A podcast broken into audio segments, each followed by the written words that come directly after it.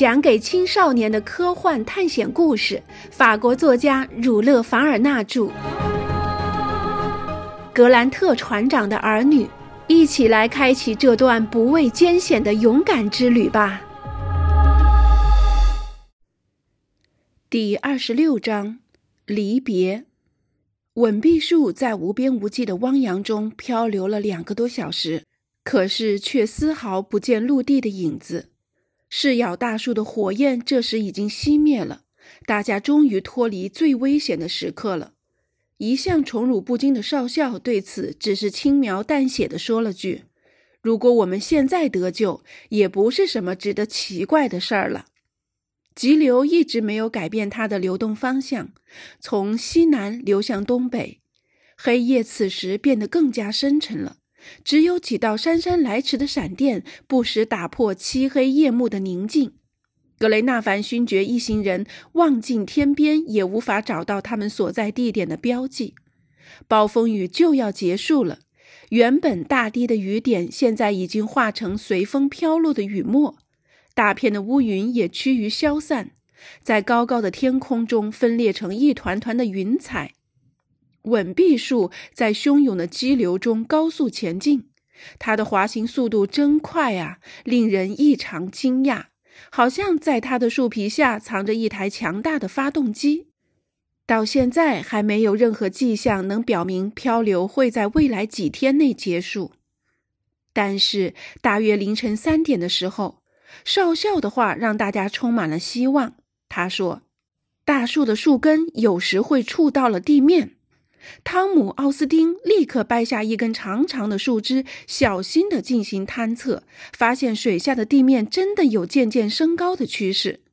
果然如此，过了二十分钟，大树终于和陆地相撞了，吻壁树戛然而止。陆地，陆地！帕格奈尔大声叫道，声音如洪钟般响亮。在烧焦的树枝末梢已经触到了地面隆起的一块地方，恐怕世上所有的航海家遇到陆地也没有像他们这样高兴过。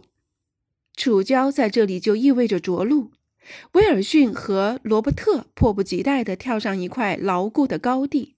当他们正快活地叫着“乌拉”，突然不知从什么地方传来一声口哨，紧接着原野上响起了急促的马蹄声。印第安人高大的身影在夜幕下出现了，是塔尔卡夫啊！罗伯特大声喊道：“塔尔卡夫！”同伴们异口同声的响应道：“阿米哥，朋友们！”巴塔哥尼亚人大声回应着：“他一直在这里等着他们到来。”他深信急流一定会把他们送到这里，因为急流在此前也曾把他和他的爱马冲到这个高地。塔尔卡夫扑向罗伯特·格兰特，紧紧地把他抱在怀里。可是没想到，帕格奈尔竟从他身后抱住了他。他赶紧转过来，把法国人也紧紧地搂在胸前。接着，格雷纳凡勋爵、少校和水手们也前来与他紧紧握手。与忠实的向导重逢，这使他们感到异常兴奋，高兴至极呀！一一握手之后，巴塔哥尼亚人把他们带到埃斯坦西亚这个废弃已久的草料棚里，那里炉火正熊熊燃烧，供他们取暖，还烤着许多美味而又可口的野生动物肉，他们竟吃的一点渣子都没有剩下来。等精神稍稍放松了一些，他们都不约而同地回忆起前一段时间的经历。没有一个人相信他们竟能从不仅有水攻、火攻，还有鳄鱼打劫的重要险境中逃出命来。塔尔卡夫给帕格奈尔十分简要地陈述了他的不平凡的经历，并且他认为自己之所以能够生存下来，完全是因为他忠实勇敢的爱马塔乌卡所赐。帕格奈尔则对塔尔卡夫说了他们对于那份文书截然不同的看法，并告诉他这种独特的阐释会带给大家希望。不知那印第安人是否能够听得懂学者那十分巧妙的设想，这点很值得怀疑。但他亲眼看到他的朋友们如此快乐和充满信心，他也就没什么别的奢望了。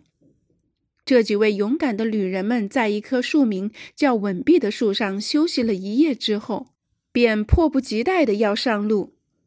上午八点整，他们已经收拾完毕，准备出发。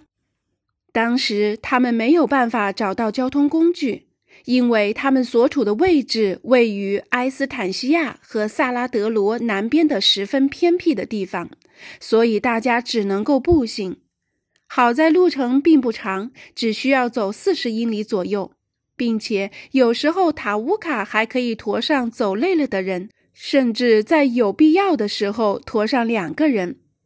如此，三十六个小时之后，他们就可以顺利的到达大西洋沿岸了。出发的时间一到，向导和他的旅伴们就动身了。不一会儿，就把那一望无垠的汪洋抛到了身后，朝地势高一点的平原进发了。整个阿根廷的国土又恢复了它一贯的单调面貌，只能偶尔见到欧洲人种植的几丛矮树，但这些树丛长得并不茂盛。而且都只长在牧场上，其稀疏的程度跟坦迪尔山和塔巴尔肯山附近的不相上下。看起来，只有在大草原的边沿或接近科斯特斯夹角的地方，适合本地树木才能生长。就这样，一天的时间便平淡地过去了。第二天，尽管路程大约还有十五英里。但是大家却已经能够感觉到大西洋沿岸了。高高的牧草都会被一种名叫维拉宗的怪风吹得弯下了腰。这种奇怪的风每天的午后和午夜之后都会出现。在这片贫瘠的土地上，生长着有稀稀疏疏的树木，十分矮小的含羞草，以及一团团的刺槐，还有簇簇拥拥的库拉马波尔。这些盐碱滩表面看上去就好像是许多块被打碎的玻璃洒在了地面上，发出闪烁的光芒，非常漂亮。但是却使他们行路变得异常艰难，因为每次遇到这种情况，他们都不得不从滩旁绕道而行。为了在天黑之前到达大西洋沿岸的萨拉多湖，他们因此加快了行进的步伐。晚上八点，正当旅客们已经处于精疲力尽的状态的时候，一座高度约二十法里的沙丘群突然出现在他们眼前，这就挡住了汹涌澎湃的大海浪潮。紧接着，一阵阵涨潮时特有的轰轰声传入了他们的耳朵。大洋！帕格奈尔大声地喊道：“对，是大洋！”塔尔卡夫十分激动地回答道。这几位原本已经非常疲惫的步行者，现在都精神一振，竟立即以令人佩服的矫健的步伐开始攀登沙丘。这时夜色已经降临，一片漆黑，大家不约而同地往黑黝黝的大海上望过去，但却什么也没有看到。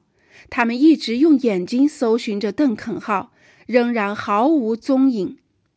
就在这时，格雷纳凡勋爵大声地说：“我相信邓肯号肯定在这附近，他一定在沿岸往返航行，等待我们一起回去。”麦克纳布鲁斯也响应着：“对的，我们明天肯定能够看见这艘船的。”汤姆·奥斯汀由于没有看见游艇，便朝自己估计的方向大声的呼喊，但是却没有得到任何的回应。此时的海面上，狂风呼啸，波涛高涨，一朵朵的黑云从西边飘过来，浪尖冲天飞舞着，一眨眼就变成了像微尘一样的细小水粒，径直地扇到沙丘的顶端。在这种情况下，即使邓肯号停靠在事先指定的地方，掉价的水手也听不到这里的呼喊声。当然，水手的回答这边也同样不可能听见。更糟糕的是，这一带海岸没有任何地方可以用来躲避风浪，不止没有小海港，也没有小海湾，甚至连那些小港岔也没有，就更不用提港埠了。大片大片的沙滩相互连接，共同构成了这个海岸。沙滩直接延伸入海，这就使得船靠近这样的沙滩，比靠近那些和水面相平的礁石更加危险。也正是因为这些沙滩积着海浪，致使这一带的海浪异常汹涌。每当风猛浪高之时，若有船搁浅在这片如地毯一样柔软的沙滩上，那么这船一定是失事了。这样看来，邓肯号早就认定了这片海岸凶险异常，而且又没有可以躲避风浪的地方，因此船停靠在远处也是理所当然的事儿。约翰·孟格尔一贯谨慎，他这次肯定会加倍小心的。汤姆·奥斯汀也这么认为，他甚至还深信不疑地断言，邓肯号肯定只有在离海岸至少五英里以外的地方才会停靠下来。因此，少校劝慰他那些焦虑不安的朋友们不要急躁，理由是到目前为止还没有什么法子可以驱除这些深沉的黑暗。所以，为什么还要白白浪费眼神去搜寻那黑黝黝的天边呢？